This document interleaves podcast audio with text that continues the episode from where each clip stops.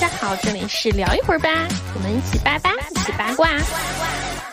欢迎来到聊一会儿吧，我是每天都在被营销的毛毛。呃，我是营销菜狗 C C，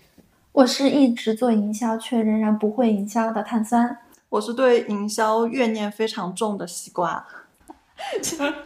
这个怨念是有点深，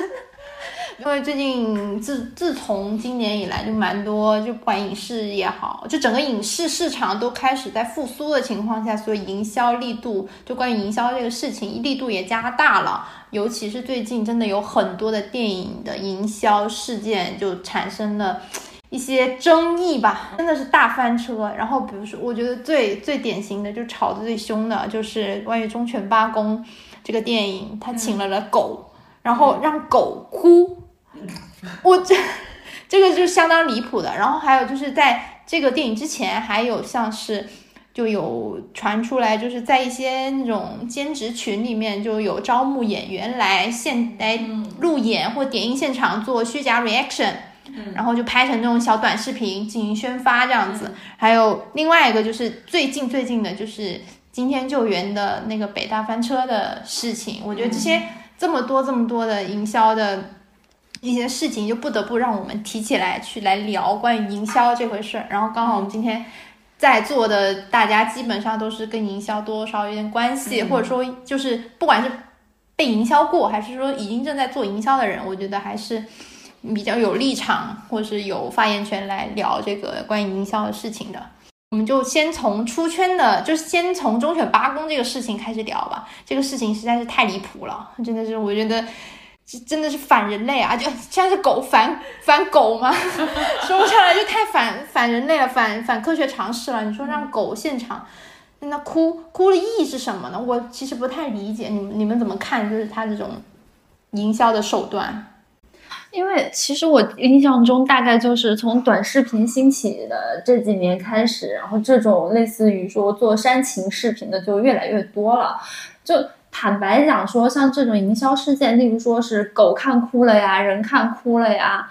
其实都是为一个目的服务，就是希望让大家关注到这个影片，然后以及最终目的就是导流到我们来看这个影片，这是他们的最终目的嘛，就是为票房做转化嘛。但是其实在这个过程中呢，就会有很多想法。太常规的大家都已经看过了，很多经常都看嘛。例如说像之前提到的什么影评人写影评推荐呀，然后包括一些首映礼现场找各路的明星艺人，然后来背书说这个片子特别好看，超出意外，很惊喜。这些都是一些可能说是常规的基操了。那么这几年来，就是这件事情就做的越来越的花样翻新。我我不知道大家还有没有印象，就老早前有那个。就各种爱情片啊，青春片，对，《前任三》是一个特别典型的案例。从《前任三》开始，有了这么一波关于这种哭，对对对，催泪向的，对，就好多人就是真的，就可能最开始是一个，也许不是策划出来的，但是大家看到了这个件事情的收益，那他就会不停的去做这件事情。例如说，《前任三》当时。不同的种类的情侣，已分手的、没分手的、想初恋的，然后都去电影院看完哭，嚎啕大哭，抱着那个清洁大妈哭。然后不是还有吃芒果吗？然后到后来，凡是但凡有一个青春片或者恋爱片要上映，就一定会有这么一个，就是情侣情侣套戏的，是基本上就这么几个种类吧。情侣套戏的示爱、表白、求婚，然后进。近呃，然后另外一个就是单身状态的，就是失恋，嗯，然后最最近发展的比较迅猛的是那个穿着婚纱，对，穿着婚纱那个，哦，对对对对对，这都是一些就还挺有，大家可能就确实想不出来能想的那个哭的一件事情。这都是为了做一些所谓吸睛的短视频，包括说在微博上面做话题流量，然后看哭了什么什么什么，然后到后面其实你也可以看到别的电影也做了，类似于像是《满江红》，嗯，背诵吧，看完之后在影厅里面做背诵，这也是一个大家都做这种事情。像那个喜剧呢，或者说是合家欢的电影呢，笑，就对，就是笑。笑看笑笑就笑出腹肌这个词真的被用到太多对，笑了多少次啊，然后鼓掌了多少次，然后还有那种什么笑的分贝高达多少多少多少啊，都是一些常用的手段了。就是这几年来，就是这种手段你会看到越来越多，大家其实都是服务于希望大家看到这部片子，然后去买票观看，就最终的目的就是这一个。但你一开始很新鲜，那我觉得啊，那有点意思，那我可以去看看是不是真的是这样。但是时间长了，大家已经知道它是一个套路了，怎么还会愿意去做这个东西呢？觉得它有效？嗯，我觉得这个是营销里面的一个难点和困境，就是由于短视频的兴起，然后大家其实我觉得各种营销吧，可能影视啊，包括综艺啊这种，大家都会陷入这种困境，就是。流量放在这里，但是我没有办法创造新流量的情况下，我只能去复制流量，然后去复制这种方式，因为这这样至少不会错。嗯，现在这个爆款其实很难去琢磨，很难去说谁拍着胸脯说我一定能创造一个爆款，或者我这个 idea 一定会得达到一个什么样的效果。那这样的话，至少我做这个东西，它有一个保底量。这个对于营销人来说，可能是他们觉得。至少我做这个事情交给老板，然后我拿之前的成功案例给他看，那老板会同意这个东西，那我这个东西就能够做得出去。如果你让他想破头皮去想一些新的东西，但是这个东西对他来说其实是有风险的，就他到底能不能达成效果，他。能不能达成？比如说他之前教的那个复制的保底的效果都不一定，他可能丢出去一点水花都没有。哪怕你买再多的量或者再去推它，他可能最后也是白花钱。那对于这个做策划或者做营销的人，他可能就不愿意去担这个风险。那如果有之前的这样的一个东西，我干嘛就不去做它？所以大家会陷入这样一个困境。那解决这个困境，有可能就是等下一个，比如说自然爆发的点。然后自然爆发的一种模式出来之后，那大家又会看到一种新的，就脱离哭啊、笑啊这种的，有一种新的模式出现。我觉得这个是现在营销人可能因由于短视频这种大流量，然后重口碑的东西出来之后，大家都会陷入到的一个困境。也会跟营销人本身的自己的一些想法，以及他的公司对于他来说责任有多有少什么这种的，也有一些关系。就大家都愿意去打一个不出错的牌，而不愿意去打一张更好的牌。那可能刚才聊的忠犬八公这个东西，他觉得他已经走了一个新奇的路线了，就是狗哭，我没有打人哭，我打狗哭，这个他觉得他已经很新奇了。但是我觉得这种。就是营销人的另外一个极端，就是他很容易脱离一些常识，或者是脱离一些市场，去想一些自嗨的东西。就营销人很容易陷入一种自嗨的境地，对他觉得我靠，这个东西我想出来贼牛逼，对他他一拍桌子说这个太牛了，之前都没有人做过，怎么怎么样。但其实他他应该缺少了很重要的一步，我觉得营销很重要的一步就是他要去做市场调查。就哪怕他给大家看过，他给身边的朋友看过，不是营销圈的人看过，有可能这个东西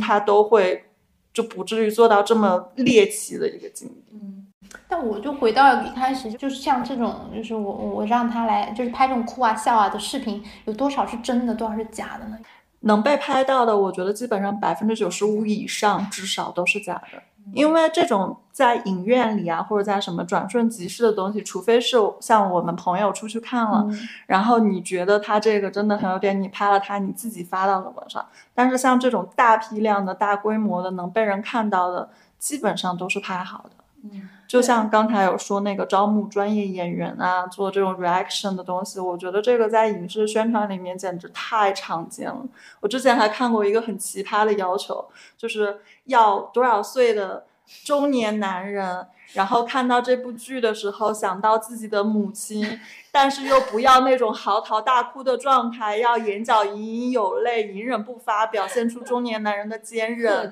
对，然后又要一个小朋友，然后看到这个片子，然后想起自己的。那个长辈，然后那个流露出那种童真又想念的什么，就具具象到这种程度。我们当时还在吐槽说，他如果有这样的专业演员，他其实已经这种群众演员打败了国内内娱大部分 至少一半的那种，就是演技不太好的人了。对，找演戏的人去看别人演戏，我天呐，就感觉是一个闭环啊。对，大家看到大部分的看起来像是有一些故事情节线的这种。Reaction 其实都是有套路，都是有剧本的，它不是说是偶然发生的一件事情。嗯但是反过来讲，说像那种，就我们可能说那百分之五真实的，就是不断的拍不同的人在哭的那种，就是默默的黑的哭的那种，有可能是真的，因为确实是有些观众在观影过程中真情流露，然后片方也会要求说我们去拍下这些观众的真情流露的部分，然后把它拍下来做成视频传播出去，这也是一方面，但大部分确实是有意为之。我觉得看真看假有嗯一个很直观的标准，就是看电影本身。嗯，如果说就是大家觉得，因为大家提前都会看一些内部看片啊，或者去找一些外部的人过来一起看片。如果大家真的是连外部的人看这部电影的时候，他真的都感同身受，会有一些情感流露，片方可能就会提前会去预买一些就是。真实的这样一些 reaction 的一些拍摄工作，但是如果这个电影它本身大家看了之后都会觉得它是一坨的话，那这个东西其实就可以看出它是一些剧本了，它只不过是觉得可以拿这个点去打动大家。嗯但是这个有很难判断。那有的时候我觉得这个片子蛮好笑的，但是他去了之后，但他就就是一个很尬的一个点。然后也有的电影是我觉得他可能我没有想到他会这么好哭，但我去了就哭了。我本人经历啊，就两就分别两个不同的经历，一个就是某一个知名的 IP 动画片，然后它做成真人版了，然后我去看。就是他当时也很明确的告诉我们，他是一个就是所谓的亲友场，然后也请了很多就是那种脱口秀演员去，然后希望说就是拍下大家看的很开心笑的一个画面。而且我其实因为我从小可以说是童年记忆，从小看这个动画片长大，我很喜欢这个动画片，我会觉得哇，那应该不会很难看，应该挺有意思的。然后我本人笑点又很低，我就自动报名说好，我一定要去快乐去看一个电影，然后去。哦，大睡特睡，我都不知道自己在看看的是什么东西，真的就很尴尬，就不好笑。然后他们就硬要说要拍一下这些笑的瞬间。那如果说我觉得是这样，因为他们是希望通过你拍下你这些瞬间，然后去传达给别人说啊，这是个好笑的片子，嗯，你来看。但是实际上这个东西不好笑啊，那不就是假的吗？就是虚假的一一面。那那些人他们不知，别人不知道，他们会以为说这个 IP 它是一个好的 IP。那我通过你这个，就是你这么一个营销的方式，我觉得那那你又觉得说，那他又首先他是我童年的一个童年回忆，回忆对他又是一个童年回忆的同时，他又别人又说他很好笑，那我就去看了。那看完之后，哇，大骗局，那怎么办呢？这这不就退票，那也没有办法退票了，你已经消费了，这不就是成，这不就是在消耗这个 IP 吗？这个是一件事，然后另外一件事就是我刚刚说的，就是它本来我没有觉得它很好哭，但我去了，我哭的跟鬼一样。就有一次，我是去看了女排的那个中国女排的那个首映，我当时就是大哭特哭，我不知道我为什么哭，我真的大爆哭，被就燃到了。真的是燃到，而且我是在，因为我是首映嘛，嗯然后我是直接是看到那个摄影机在我面前，他开始想要拍我，我就超级害怕，就是他就是有很多，就是他们会隐藏，而且我们那场基本是媒体场，嗯然后他们会隐藏在各种缝隙，那种摄影机很恐怖的，如果你没有这个意识的话，你哭的那个瞬间，你说不定就明天就出现在短视频上了，真的我真的会很害怕这种。但是，但是他确实没有人想让他那么好哭。我去了之后，我就哭得跟鬼一样。然后你要说它好看嘛，就也没有了，就还好。而且这个就是我刚才说的那个是片方自己其实前置性内心心里是有预期的，就是他在内部看片或者外部看片的这样的一些过程中，他会去感受到，所以才会去。比如说，我提前是要预埋，还是要录真实的？就像你刚才举那个例子，就是那个童年 IP，它一开始就你就得知是要假笑的，就是片方自己心里有预期，这东西其实不好看。但是像女排这种的，她其实心里是有预期，大家会有一个真实反馈的，所以你没有得到这个要哭的指令，那你哭了会有机器来跟拍你，所以是看片子本身的。我觉得大部分片方对于自己的片子拍出来到底好或者是不好，其实心里是有那么一点数的，对。但不怕反噬吗？我真的觉得我，然后我再举再举另外一个例子，就是《爱情公寓》。嗯，真的，这个片子反噬的非常厉害，它就是搞一些情怀，卖了很久，然后直接好像卖，我记得三个亿吧，我没记错的话，好像就还是反正反正它上亿了，前两天卖了好几个亿，然后就是大骗子，然后分数超低，但他们就是要赚你这前三天的这个量，这其实这个东西就跟你片方的营销策略有关嘛，就是回到最终的主题，就是它是一个营销的方向。那我们可能前面看到说有一些片子，它在那个上映前他就放出了一些口碑，我很好哭，我很好笑，那我这就是可能像你传播的我电影的卖点，我去扩大我的优势。那我可能就是它真的很好哭，我把你的期待值先拉到这里了，然后你就会因为这个期待值去买单。而有的呢，那我是管理期待值，像你刚才说的，像中国女排这种，我没有想到那么好哭，它是一个你进去观影之后，它是一个超出你期待值的，你就会跟你你自己本身感受到，天呐，它竟然这么好看，因为有时候你的一个情绪。会幻化成另外一个等号，就是好哭等于好看了，然后你也可能就会去后期做主动的口碑传播。这个片子很好看，因为它挺好哭的，它超出了完全超出了我的预期。当你说出了超出了我的预期，它可能的一个目标就达到了，就是让你感受到这个片子它是好的，至少某一部分是好的。你在这一部分是是会说它好话的，这其实就是也是让观众去做一个口碑方向的帮助的传播吧。嗯嗯。然后回到你刚才那个问题，是不是怕会反噬？我觉得片方他一般对于这种东西，也还是刚才说，他心里是有数的，所以他必须要抓住这一波的流量。如果他不做这样的一个营销的话，只靠自来水发酵，或者是用一些常规的宣传来看的话，它可能连前三天的这个流量、前三天的票房它都抓不住。所以就是说，有一些营销我们看起来很猎奇啊，或者是很不符合常理，或者是我们觉得它这个营销后期会翻车，那这个东西到底有没有必要？站在不同角度，如果站在观众角度来说，那大家肯定觉得没有必要，没有必要骗我。但是站在片方的角度，如果他本身对这个片子的信心就在这里了，然后对于他来说，这个营销就是有必要的，因为他至少得抓住一部分人，通过一部分的方式把一部分。容易相信的这些观众先拉过来，因为他如果不拉的话，他可能连这部分人都没有了。嗯，对。哦，那所以就可以相当于说，我能先骗一波是一波。对，就是他的一个期待值管理，以及他对自己片子最后的最终预期是怎么样子的，他的预期收益是什么样的。我希望打长线，那我可能就不会说用骗的方式，要或者说。换一面说，就是我用骗的方式，但是我额外给了你超出预期之外的东西，那我也不会说因为这个骗而感到受伤害，因为我给你多增加了一块就是额外的收益，那你也可能对这个东西感受很好。那我就感觉像忠犬八公狗哭了这种，那就是刻意而为之的吧？就其实他们是营销公司跟片方都是商量好的，所以就故意打了这么一个很猎奇的点。对，但是他们肯定没有想到这件事情是一个会反噬的东西。哦，就相当于他们其实也应该也是没有考虑到说这个事情会变成这个样子。但但这么猎奇的点，他们怎么会？哎，有时候说不清楚。我是觉得，我其实我是我刚刚听那么多，我在想一个事情，就是很现在基本上大众都会觉得营销就等于骗。嗯，我觉得就是就是像你们就做营销或者是做这个过程中，你们会觉得自己是在骗吗？还是说？我我其实是希望我自己不是一个骗子，但是我没办法，还是是在骗的这么一个过程。嗯，我觉得是基于我在做什么样的事情。如果我本身带的项目它真的很就不错，就像刚才说的，我自己都觉得我做这件事情还蛮自豪的。这个我是可以理直气壮的，甚至我是想安利更多人来知道这件事情的。但是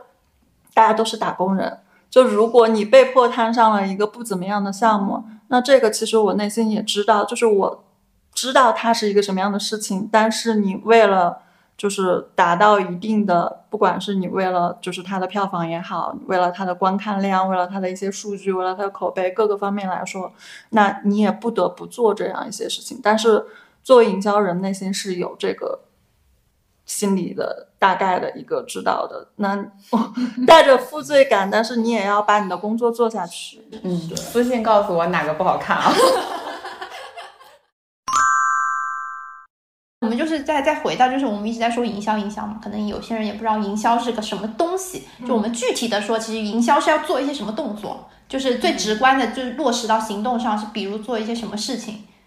如果说做营销的话，其实营销摆明了就是我需要去把这一个产品或者这一个项目去让大家知道，然后最终导流不仅知道，然后也要让你为他买单。嗯这其实是一个产品逻辑嘛。就我们卖产任何产品都是一样的，它其实也是这么一个宣传的逻辑。所谓营销宣传，其实差不多，就可以类似于吧。我就是希望让大家知道我们这个电视剧、电影儿，然后同时在这个里面我们会分析，例如我这个产品，就不管是电视剧、电影还是综艺综艺吧，我们都会说这是一个产品，这个产品它有自己的优势，有它的劣势。然后也有它所谓的市场的机会，也有市场潜在的威胁，这就会导到一个营销的经典理论 SWOT 分析。这这个东西，你首先要把你自己这个产品的定位找到。就我们一个电影，我肯定也是一个定位呀，对吧？嗯，就包括我们刚才说忠犬八公，我的定位肯定是一个人和狗之间的情感，然后它也是一个大 IP，它也是个 IP。对对，大家也会知道这件电这个电影肯定摆明了就是很好哭的，因为它作为一个 IP，它是有知名度的，大家也知道这个故事大概的一个脉络。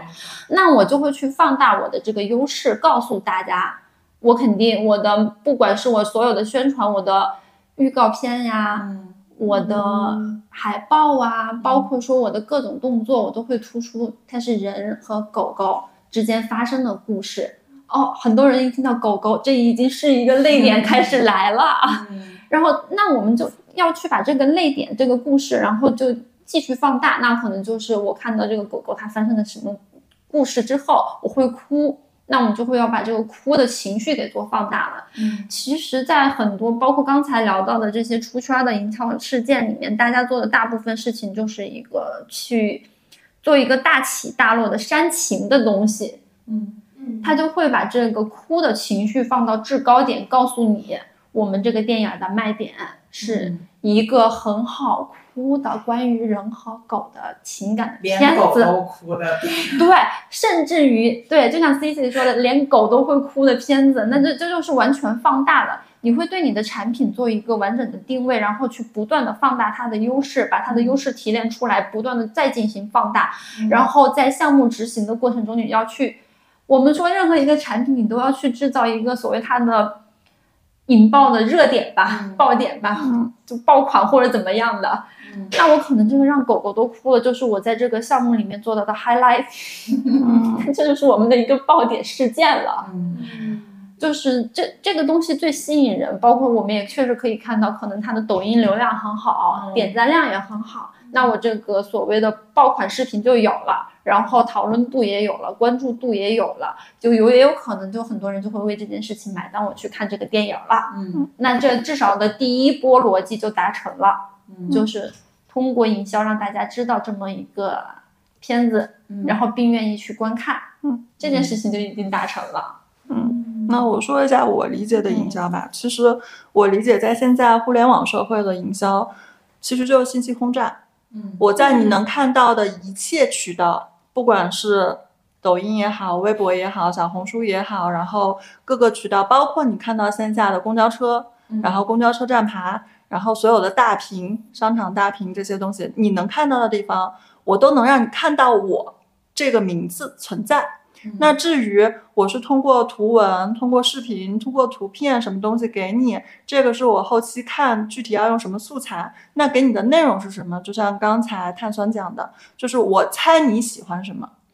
我就结合到我这个内容里面。哪怕就是本身这这个里面分两个逻辑，一个是我本身就是这个路线的。另外一个是我，即便知道它不是这个路线的，但是你会喜欢，那我就往这个路线编，我也会往这个上面去靠。然后所有的这些东西，我再投到所有你能看到的渠道里，让你看，就天天洗脑、洗脑、洗脑，让你知道最近至至少有这么一个事情发生，有这么一个东西要上。那在你真的某天想去电影院的时候，你会条件反射的想起说，哦，最近好像有这么一部电影要看。这最近好像有这么一部剧在上，我看起来他好像说的还蛮好的，我要不就去看看他吧。所以就是大家都在打这个信息攻略战，就是我用信息轰炸。那比如说同时上映五六部这样的电影，就看谁洗脑的程度高，信息轰炸的程度多，谁买的资源多，给大家的第一反应就是下意识的反应。就是我们经常做营销，会有一个用户记忆度，或者是无提示、无关联提示、自动联想的那个度，嗯，就是这个点。就是我一想到电影，我一看，我一想到最近我没剧可看了，哎，最近好像有一个什么剧，我能达到这个效果，就是我信息轰炸的最终结果，这就是我的目的。明白，毕竟还是信息漏斗嘛，他最上层的那个人肯定是要很大量的。对，嗯但是会觉得烦。如果我是我是看我如果每天在看这些东西，如果他每一天都出现的话，我会觉得烦。那那这样子可能会就是又回到刚刚你说的那反噬嘛？我觉得是会产生这么一个会有一部分独立思考的人群，就是我如果去做营销的话，我肯定会去想几个点，就是像我刚才说，我猜你喜欢这个，你未必是全部都统一的，我可能会针对不同的人群去打不同的策略。比如说，我觉得有一部分人他就是有逼格的，比较小众的人，那我可能会有一部分这样式的物料或者这样式的内容。如果是打大大众比较普遍的东西，我可能会有比较普遍的，就比如说谁哭啊这种比较有共鸣的，我也会去拿这个来去做。那肯定不排除，因为人也没有办法，东西也没有办法，就是所有人都喜欢它，那肯定会过滤掉一部分人嘛，没关系。但是能被吸引的这一部分人，我抓住了就 OK。嗯突然 get 到了大导喜欢用流量的原因了。嗯，能懂了。其实流、嗯就是为什么流量其实就能先首先先带来一大波关注。对对对，先吸引眼球嘛。其实不管，就是他是这样，其实就是先就也确实也是有点做做那个产品的思维啊，就是我要确定好我的目标群众是哪一些，那就是针对不同的目标群众做不同的攻略，嗯，就有点这种感觉。我要是某流量的粉丝，铺天盖地都是他物料，我高兴死了。对，而且流量还有一个好处是，他的粉丝会自己也非常的努力对，他会愿意去传播，帮助你传播，这这也是有流量的好处。是，换句话说，就是包括明星也好，包括营销也好，像你刚才说的反噬，你会很讨厌，没关系，黑红也是红，就在这个时代，黑红也是红。对，而且很容易就是在黑红和就是真正喜欢的人中间，如果有一些摩擦，那当然更好了，有话题度嘛，有矛盾就会让话题持续升级，那就会带来更多人的关注。有些人可能就会有一些心理说，到底有多难看，会有这样的一部分。就是大家可能会从甲方乙方互相的辩论中，然后会有自己的一些想法和判断。那这个其实就是所谓的自来水帮我带来的更多的流量。那在这个过程中，就就是我们在做这个营销的过程中，有有没有让你觉得很匪夷所思的一些安排，或者说偏方的脑回路就永远跟你想的不一样？有一个我自己做了这么久的营销，我依然认为很神奇的一件事情。之前去看到过那个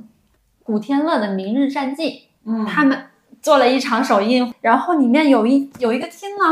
然后埋了一个观众站起来和古天乐交流，是一个四五十岁的大哥，然后大哥就对着古天乐说：“啊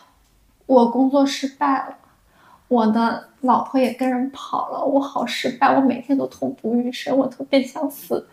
我今天就一边说着，一边潸然泪下了。然后古天乐就愣，全程愣在了台上，他不知道接下来该接什么。然后这个大哥接下来说：“说我今天看的这个《明日战记》，又给了我明天的希望。有勇气面对明天，面对未来了。”哇，就全场都真的全程都愣住了。这是一个，这摆明的是一个偏方预埋的一个话题点，想要说拿这个去做一个热度。但是这个点就是真的是一个很奇葩、很尬的，你没有办法说这部片子和这个观众的关联度是什么，然后看完这部片子以后会为这位观众带来这么大的希望，就是你很对很难印证这件事情。哎但是这个也是我一直很想了解的，就是电影营销方面，我们可以看到很多就是路演啊、提问啊这些东西，会有一些就是像你说的，艺人本身都措手不及的。我们就是做这些，没有提前跟艺人蕊过这些东西吗？是这样子的，就是如果说像路演的话，并不是每一场路演它都是能预埋，或者说都会真的去预埋一些，就是我们刚才说的像这种提问的观众特别尬的这种，就很多路演是真的是自然而然的真实的观众去会提问，但那么真实观众的提问，就真的就是会让可能演员措手不及，愣在台上。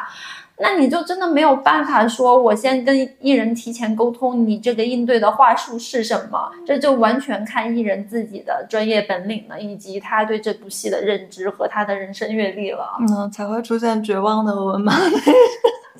我们就点题了，是吧？那说到这个事情，就最近北影节就出现了很多很匪夷所思的提问环节，就有有甚至问你你们你们要没什么事，我先走了，也有这种事情。最近真的有北影节特别多，然后我自己经历过的，我我其实很害怕经很害怕去看路演路演场，路演场就会有一些就是。感觉所有的观众都很有想法，但他们那个想法会铺垫非常长。他们一上来会大概就是导演好，我是什么什么，然后就开始哇讲一圈，那讲讲一圈我自己就是我对这个片子怎么怎么感觉，全部讲完了之后，然后就问导演一些就是我也不知道他在问什么的问题，就这种情况非常非常多。那但就是我们偏题啊，偏到路演这个事情上，我就想说，那不会想要说先去。铺垫几个问题吗，或是什么的？会有啊。其实现在很多我大家在那个工作的时候，也会说在路演准备一些备用的问题，但是更多的时候还是希望能听到真实的观众声音的，因为毕竟都来路演了嘛，是希望真实的主创能和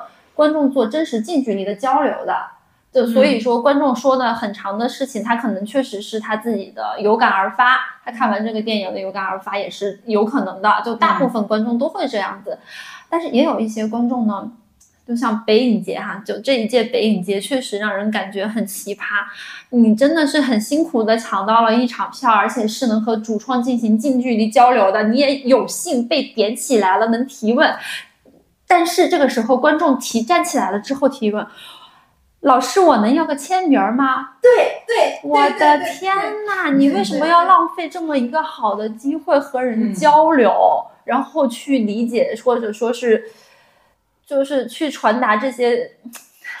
那我看过北影节更奇葩的事情，就是会有很多那种外国片，就是外语片，然后去引进就是制作团队过来，然后跟大家交流，然后。不是有吐槽吗？明明旁边有翻译，就会有人就刻意起来，一定要说英语，一定要说日语。关键他英语跟日语并不熟练，就磕磕巴巴的那种，就是小学生、初中生的水平。但是他还要极力努力的去把这个东西用他不熟悉的语言，然后跟主创团队交流。然后就看不见旁边的翻译存在，你知道吗？所以很多人吐槽你是来练口语的嘛。而且他问的东西其实很没有营养，会有这样的一些情况。对，但我理解路演其实还是更多的是希望有路人的真实反应，因为其实有很多点是前期营销公司的人可能会想不到的，大家可能会陷入一种营销的模式里面，但是往往真实的才能出奇迹，才能出那种意想不到的效果。但出现这种很难控制的场面，作为工作人员、营销工作人员是内心是怎么样的？这个时候，第一个就会非常希望有一个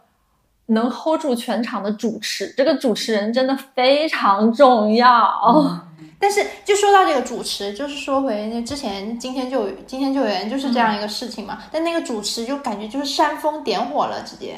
嗯，就是还是一个主持的专业度的问题吧，那很难很难控制啊。我觉得就像比如说，呃，像观影团，观影团的话，一般不都是他那个主理人会出来说，我来。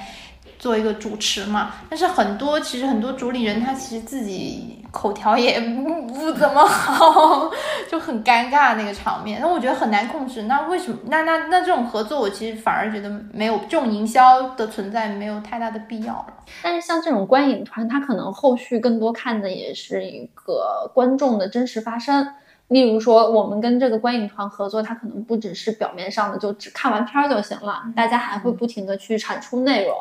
然后以及这些观影团一般都是媒体有平台的嘛，对吧？它也会不停的去产产出一些文字上的呀、视频上的呀各种不同的内容，去帮助电影在做传播、口碑的传播。嗯嗯，有假的情况出现吗？有假口碑的情况出现？有呀，很多呀。然后，哎，刚刚不是说呢，我们还聊到那个关于招商的事情嘛？对对对，关于综综就 PPT PPT 营销的这个事情。然后我是印象比较深，因为我去的都是平台的这种招商大会，我真的觉得每次看他们那个招商，我觉得就是在骗钱。嗯，就是你们，我不知道你们在骗什么钱，就感觉你们就是在纯纯的是骗钱，就不管是项目离谱，骗客户的钱，就真的很很离谱，就是。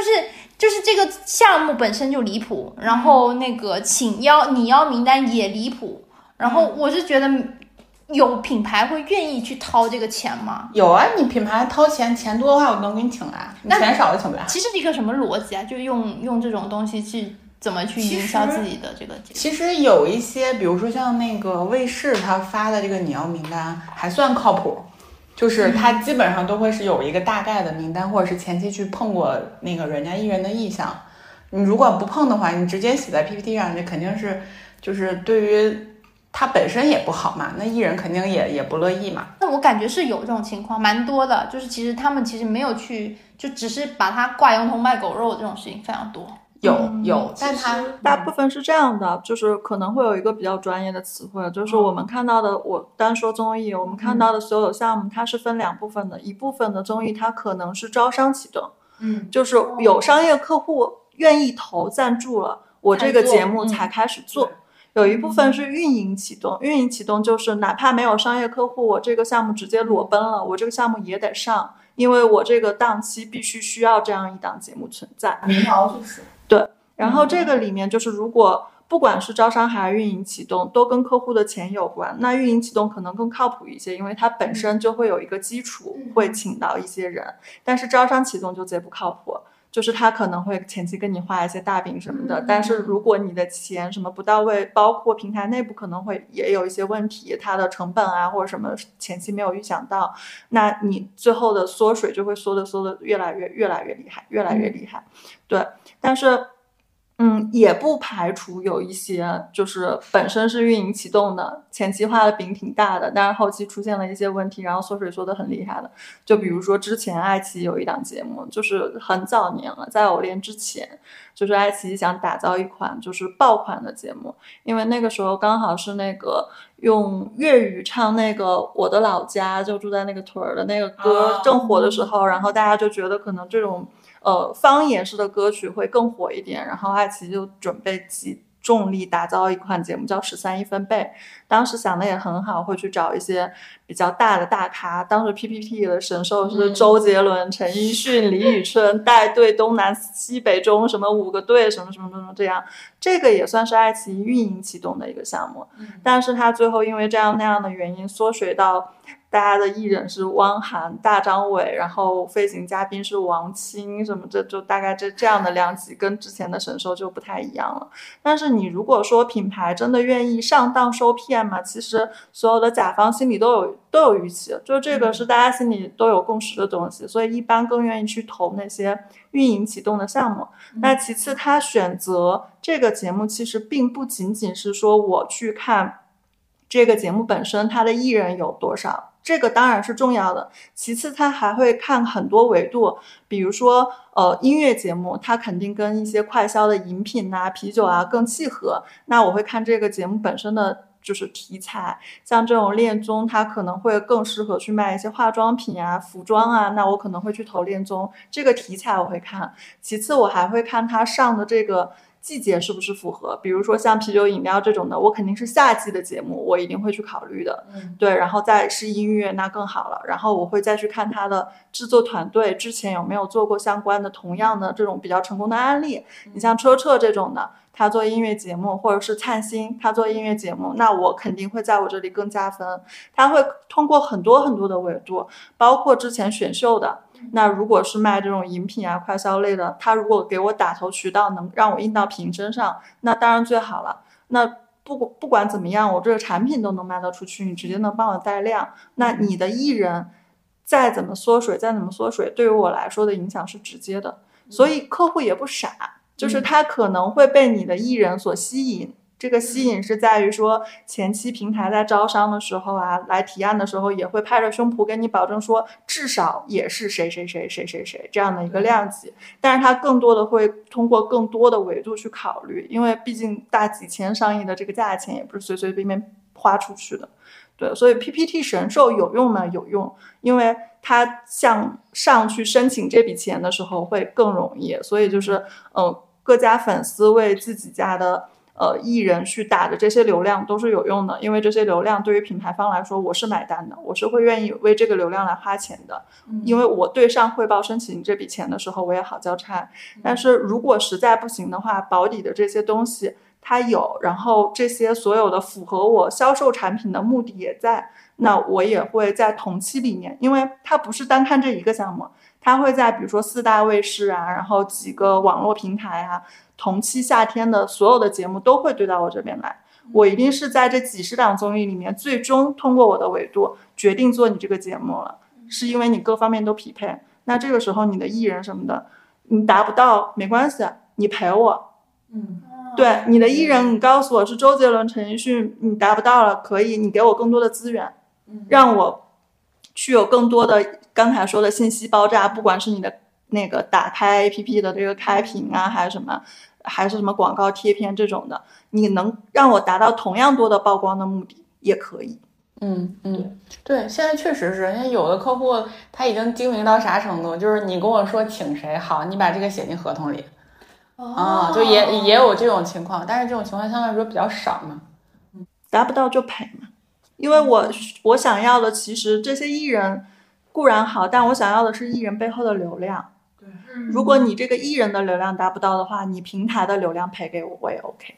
嗯，就我感觉营销就是几个阶段，一个就是先就是这个量先带起来，然后最后的能产生的那个价值就再另算。就当然价值那它最后能产生那个利，最后的那个价值是最终目标，但是如果实际达不到那个那个量能带起来也可以。嗯我感觉是这么一个思路。其实都要看验收嘛，结果导向。对对对。我觉得营销最直观就是关于就是我们每天见最多的就是热搜，嗯就不管是抖音的热搜还是微博的热搜，热搜这个事情几乎是我觉得是每天我们都在看的一个东西。就是我觉得很其实很多人都聊过了，就是热搜到底能不能买这个事情。我比较了解抖音，嗯，就是抖音的热搜，我说实话，就是除了一些，因为大家看微博也能看出有一些，就比如说微博的第六位一定是它广告位，后面是有蓝标的。那抖音也会有专门的 for 广告位的这样的一个东西，这个是可以买的。但其他的，就抖音平台来说，微博我不太清楚。抖音平台来说，它的热搜很难买，因为抖音还是是一个通过自流量的这样的一个方式去推。它的相关的一些内容，然后最终这个内容的热度能拱上去，它就能到了。嗯，嗯，这个可能会比较专业，但是可能有一些粉丝会想了解，我可以聊一下。就是抖音的推荐逻辑一定是我先发这一条内容，抖音会自动按照你的体量级来去把它放在一个比如说一万个人能看到的池子里。那如果在这个阶段里面，你所有的点赞啊、评论啊这些互动数据都比较好的情况下，它会系统自动在池子里面把你推到十万的人能看到的这个点。但是，一旦十万的人这个数据不好了，它就会收回来，就不会再推荐到下一步了。但如果数据好了，它会推荐到百万，然后这样的一个逻辑来拱这个视频的热度。那最终它能够自然发酵，是当期或者当天热度最高的，它就会上榜。那我们也碰到过有一些艺人，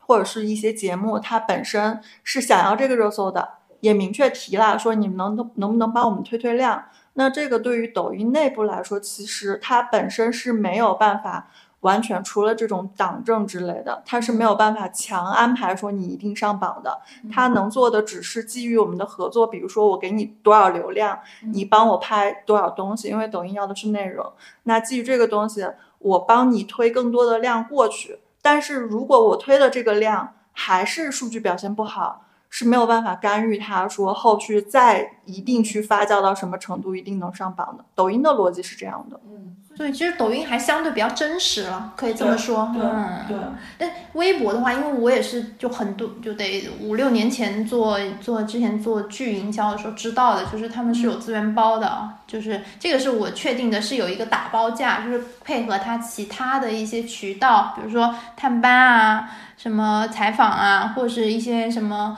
一些其他的一些位置，他们有一个能够给你打包的一个价格上上去，但是好像但是现在不太清楚说能不能具体买到某一个位置，或者说上到某一个量。嗯，现在其实热搜还是可以的，就是你刚才说的资源包、嗯商业化，就是各个媒体其实现在都在做商业化了。可能抖音现在商业化是不包括热点这一块，但是它会有所谓征稿啊或者是什么样的，嗯但是就还是根据内容的自发酵的那个热度来为主。但是微博比较直观的是，除了一些内容运营的维度，那它肯定也是有一些商业化的广告位资源。那我们现在看热搜已经很明显了，以前就是像刚才。西瓜说的第六位一定是一个热搜位，嗯就是可能可以买的，但现在已经做区分化了，它的那个可以买的那一个热搜位是那一个点，嗯，它还是在六和七之间，但是它不会占用那个具体的数字了，它现在就是一个点在那里了。现在抖音好像也改。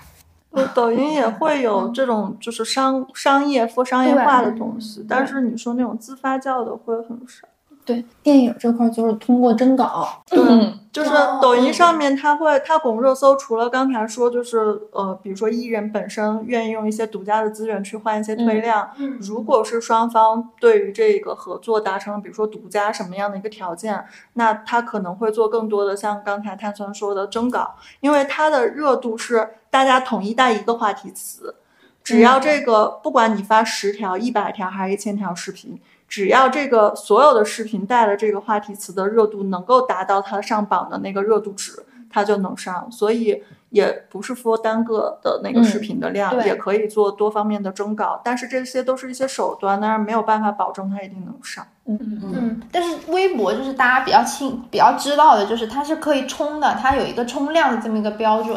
就是就是我其实也比较好奇的是，就是作为营销的话，你们会更倾向于说我去跟微博谈一个这样子，可能大家明眼都看得出来的广告位，还是说去宁愿去自己做一些自发的那个热搜词条，然后选择去冲？其实这是不冲突的，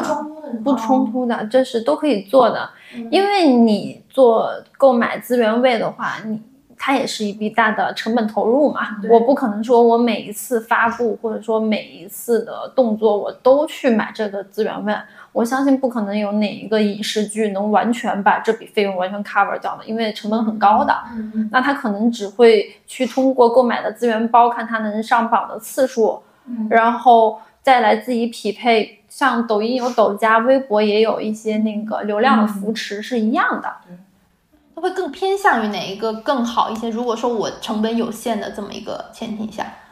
就比如说我们的片方，他们会更倾向于说是怎么样的一个选择？如果说更喜欢的话，那肯定是希望我们自己做的内容能真正的冲上去了，这是一个我们自己做出来的工作成果嘛，对吧？也而且也是证明一个它可能真实是有讨论度、有热度的，因为这个里面它不能说是我用。发大量的号我就一定能上，它是要有真实的这个用户参与去参与讨论才可以的。现在，嗯，这个东西就是在感觉就是在互相制衡。对，所以抖音合作会有一个前提是你有多少独家内容能给我。哦，对对对，抖音很很很有意思。我觉得每次看抖音，我都觉得抖音能够很明显的感受到，我能感觉到这个剧是跟我是有一个长线合作的，嗯就是确定的是长线。比如说最近印象最深就是长长月烬明，嗯就是确我我能看出来，就是所有的活动，所有的一切，我都是在这个平台独家的。那独家自然就，当然我我们的逻辑啊，我们嗯不知道这个具体它是怎么运营的。我们的逻辑就觉得说，哦，那他跟他合作了，那他自然肯定会得到他的扶持，他会有一些流量，那他肯定能够上去，好像就像是有了一个保证。但是反过来，他好像有了这个保证，他也并没有说火到哪里去。我就会有时候会觉得啊，那这个钱是不是白花了？我有时候会替一下他们操心一下。像这种影视剧跟抖音的合作，可能有买量，但是我们合作是从来不会要合作方钱的，我们只要独家内容，就是你我看你给我独家内容的量级，比如说你是长线跟我合作的艺人，能在这儿发独家视频，或者是你有什么互动项的这种隔空喊话的视频，哪怕你在我这儿做独家直播，我按照你的量级，我会给你这个相关的抖加的一些流量扶持。那同样的就是，呃，我本身你这一期节目，或者是你这一个电影，我可能合作期内，我为了跟你合作，我也会帮你提，比如说十个热点词进那个热点池里去。但你给我这些东西的话，我可能就是每期我可以给你提五十个。嗯然后看具体的看热点那边能不能审过。但是这五十个就是你跟我独家内容合作的越多，我会跟热点那边说，这些都是只有我们有，微博没有的。那热点那边其实一般都会放你过去。嗯因为其实怎么说，因为大家现在发那种营销战报啊。就很明显嘛，就是其实搜热搜会单独的就拎出来做一个那个战报，然后，但是我有时候真的觉得，就是里面其实水分实在是太多了，然后就是其实很难去判断这个这个项目是不是真是一个真实的爆款，就是这个这个爆是怎么去判断的，就是。就有时候就是确实是，比如说我其实举个例子，就是漫长的季节嘛，就是前他没有上很多热搜，他也是等到最近就是那个口碑上去，但是大家都能大家确定它确实是一个好的东西，好的剧，但是它就是没有真正的火起来，就直到说好像是最近这一两天才开始有了那么一些的声量，但还是不多。豆瓣开分之后吧，应该是也没有哎，就是开分之后其实就只是一部分的，感觉开分之后是有一些热点了，之前完全。对我只很少少吧，只有我感觉只有业内的人知道。嗯，你们有接触过 CP 营销吗？就是这种这一类的综艺会比较少，综艺少吗？我感觉综艺 CP 营销很多哎。嗯，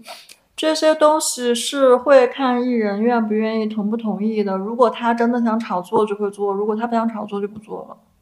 哦，就不会说，但是那一般不都会先给个预案给到那边嘛？就是也有愿意很愿意配合的，就是嗯，甚至有一些是艺人自己提的，自己提的是吧？嗯，但是这个综艺会比较少，综艺 CP 营销最多的是恋综吧，这个都是可以安排。那 那本来就是他们本来就是还有选秀哦，对，选秀也是，但是真的艺人层面呢会有，但是比较少。我感觉艺人都不太愿意去跟人家捆绑，因为因为不一定吗？对，有愿意捆绑的，但是但是也不一定，因为你像如果是像就是电视剧，尤其是电影这种的，他可能会愿意去去做这样一个 CP，因为 CP 一定有正面有负面的，但是一个人他电影口碑上来的话，他其实是 OK 的。就这个艺人的价值是提升的，但是从来没有见过哪个综艺是爆款，然后艺人通过综艺来提升的没有，所以艺人为综艺来做这个 CP 捆绑的东西都不可控。其实电视剧做 CP 捆绑的会比较多一些，特别是一些偶像剧，像现在比较火的一位小花，之前在上升期的时候，是她主动要求做电视剧和男演员的捆绑做 CP。很多很多，对，就是演员本人，就是就本人很乐意去做一些 CP 营销的事情，因为他认为这件事情对他来讲，说他的曝光量会增加，然后同时也能吸引另外的粉丝，就非他单人个人的粉丝之外的一一批 CT CP 粉儿。嗯，他也得去看那个对方是谁吧。大部分他合作的他都愿意，但我觉得 CP CP 营销的红利真的可以说是最大的。对，还有一些就是 CP 营销，可能就是有有的演员，你会认为他们真的很神奇，就是看起来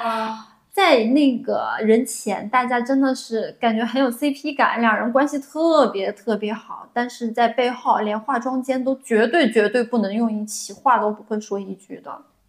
比如杨的毛，他们的这。那最早是因为那个电视剧嘛，后面他们不是二度合作的那部电影嘛，在电影的时候他们去做路演，然后两个人在台上就是也很亲近，然后关系很好，但是一下台真的一句话都不说，这就是一些正常的营业嘛。我觉得其实这样也挺好的，就是他们能拎得清什么是营业，什么是。什么是真的，什么是假的，他们也比较明清楚。对，所以大家也很佩服他们，怎么能做到下面就是台下一句话都不说，没有任何交流，连朋友之间的这种交流都没有，但是台上那么的亲热。这跟这跟我们那种那种惯性思维完全相反，大家总是觉得他们好像是关系不好，但实际上他们关系很好，很多团不就是这样吗？但是这个完全是反过来的，CP 反，只能说他们真的是职业素养很好。嗯，我知道的是，就是有一些经纪人是非常反感 CP 营销的，然后会去主动的去，而且是这种营，他就是他们的反感点在于是粉丝自发的去营销，尤其是男艺人的经纪团队会非常反感，说我的粉丝去突然把他跟在这部剧里就营销在一起了，就有一些 CP 粉，就是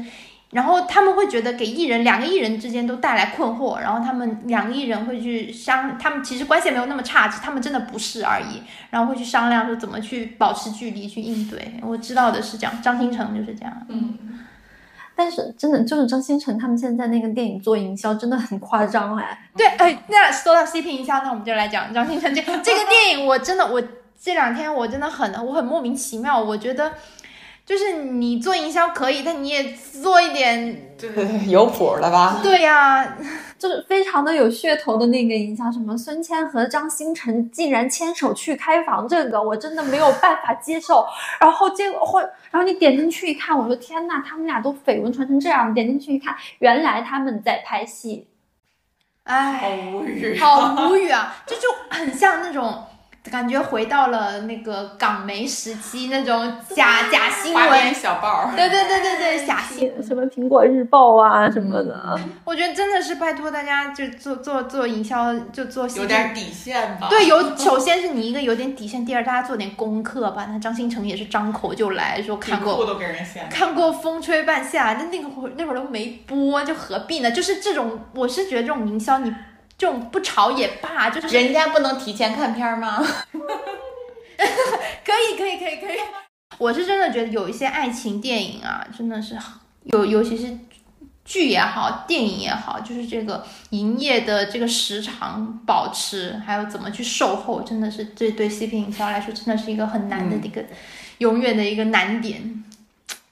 真的是很明显，就是会感觉到，我觉得 CP 就是这样，就感觉到另一方在倒贴另一方，就是看他们，如果他们两个人一拍即合，彼此倒贴，就大家都是胡咖，没有关系，一起来营销，那我觉得还那可能还行。但是如果其中有某一方真的那个地位比较高的话，就不太愿意去配合，嗯大部分都是这样。刚刚又说到翻车，那之前要是如果说你你现在做的一个项目，它那个营销翻车了。就是被被万人炮轰，那你怎么办？我没有做过这样的项目。我是啊。那万一遇上呢？如果是你，你会怎么去危机公关？很难哎，这种确实很难，就还是得根据实际情况来讲嘛。因为你遇见翻车的情况真的太多样了。嗯。演员人设翻车的这种是一个常见的，然后别的就是像刚才说的，像营销翻车的。嗯。或者是说两个人一开始给大家就是做的很真的那种 CP 炒作，但是后面发现有一方其实已经有男朋友或者女朋友被扒出来的话，这种其实也是会翻大车的一种，呃，会被发，比如说隐婚呐什么这种的，对，都会都会涉及到这种情况，所以会看。但是我觉得像这种的应该还蛮难处理的。嗯，这个东西跟项目无关了吧？那艺人自己的事儿。那项这这项目就会很着急啊！你你会你你在就是呃。我觉得会，就是如果说你这个项目进行期，就比如说我这个我这个爱情电影上映中，然后突然某一方他爆出爆出了那个恋爱，然后甚至这个电影可能才刚上映两天或一天或两天，然后那我后面这个吃这对 CP 的人怎么办呢？那你这个 CP 营销后面是不是就完全全盘就全否了，或者说是做呢还是不做呢？就是我觉得会陷入，就可能得换条思路嘛，你就不要一直非得就往真人化的磕 CP 的方向去走，还是走角色向的了，那不就有点。硬来，只能这样了，是看作品喽，就是。哦，反正我之前印象最深就是青青青青日常，嗯，我去问了他那个做营销的姐姐，嗯，然后就是他就是他真的是很他很惨，我问他我问他说是不是做不了，他说做不了，他就很痛苦，那他只能很隐晦的跟我说没办法，已经很配合了，就很惨。就是最后我们再总结一下关于营销这件事啊，我们真的聊了很多很多关于营销怎么做，然后它有什么会带来什么后果，然后会产生什么影响，然后怎么去甄别，然后有一些我们感兴趣的好奇的一些揭秘，就聊这么多。我觉得营销这个东西到底是个好，就是就你们自己也做，然后包括我们每天也在看这些相关的内容，你会觉得它是一个好的事情吗？是能够带来正面意义的事情吗？一体两面吧，嗯。就确实也是一件一体两面的事情，因为你如果从卖产品的逻辑，说我做推销的这个逻辑来讲，说营销肯定是有用的，然后对观众或者对用户来讲，说大家也其实是要有自己的判断去看这件事情。那如果说您只是想轻轻松松的话，不想做任何判断，只是想通过哎这件事情让我感兴趣了，那我就去相信它，那也是 OK 的。嗯那就可能看后期的反馈会怎么样了。嗯我自己认为说，像营销这件事情本身就是一个帮助产品去扩大化，或者说是去把它让更多人知道，甚至售卖的一个手段。嗯。我觉得营销是这样的，就是很难说出它的好坏了，因为我们处在这样一个时代，就是我们跟老一辈的时代是不一样的。老一辈可能只能通过电视来看一些广告什么的，所谓的营销或者报纸。但是我们如果处在互联网的时代，包括后面再有更多的一些发展，这些东西都是不可避免的。嗯，就是每个人每天都生活在营，只要你上互联网，你就在营销的环境里面。它可能都不仅仅局限于我们看的娱乐，然后包括产品，包括一些就是大家看到最近的淄博啊什么的，就是这些都是营销信息。嗯，我们处在这样一个时代，它好的点是因为我们有更多的一些渠道和机会去接触到更多的信息。那这些信息无论它是好和坏，它都有背后的资本推动着它一定要送到你面前。所以像刚才碳酸说的，我觉得大家在这个时代里面要做的是有自己的一个甄别力和判断力，因为营销最想让你做的事情就是给你洗脑。这是营销的最终目的，他洗脑了，他就达到他的效果，你就会去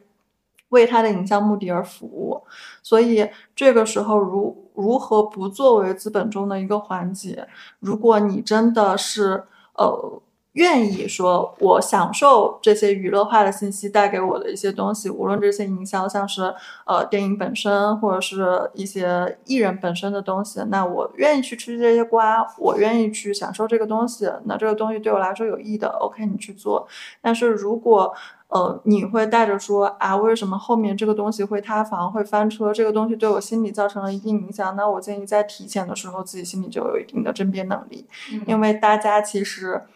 越往后成长起来的这一批人，他就越是在这个初始环境里面长大的。我相信，我也看到现在更多的年轻的人，他可能会有自己更多的一些一个判断能力。我觉得这是很好的，所以不要在营销中迷失自我。但是营销的这个环境以及这件事情是永远不会在我们生活中退却的。对，我也觉得事物没有绝对的好坏，就是它肯定是有好的一面，但它肯定对应的会带来一些不太好的影响。所以就是我们就是只能是说，在我们在营销的过程当中，我们肯定是基于作品本身，然后是去做一些呃，就是给他提供增量、提供加法的这么一些事情，然后去让他呃增光添彩，就为这个事情、为这个作品带来一些流量。但是我们肯定不会去做一些比较就是违背自己初心的一些东西，但是别人不一定，对吧？嗯，就是我们只能是说我们保持一个职业人该有的道德，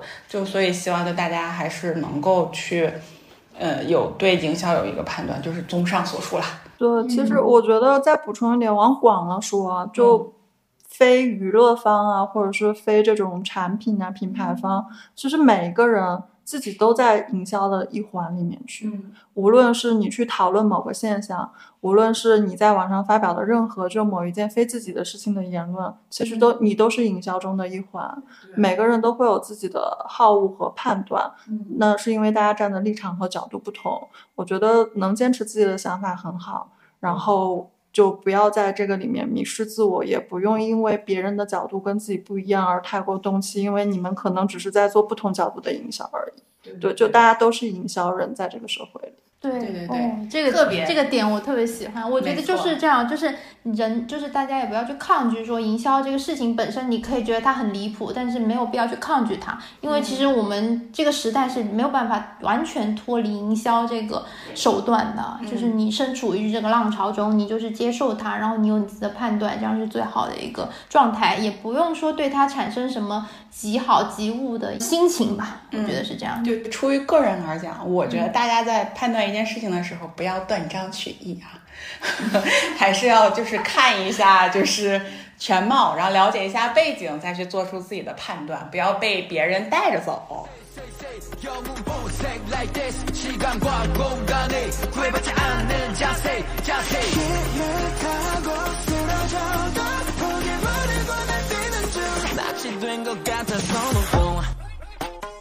如果喜欢我们的节目，欢迎多多点击订阅，也可以来留言区和我们一起聊天。你们的鼓励就是我们最大的动力。今天就先到这里啦，我们下次再聊一会儿吧，拜拜。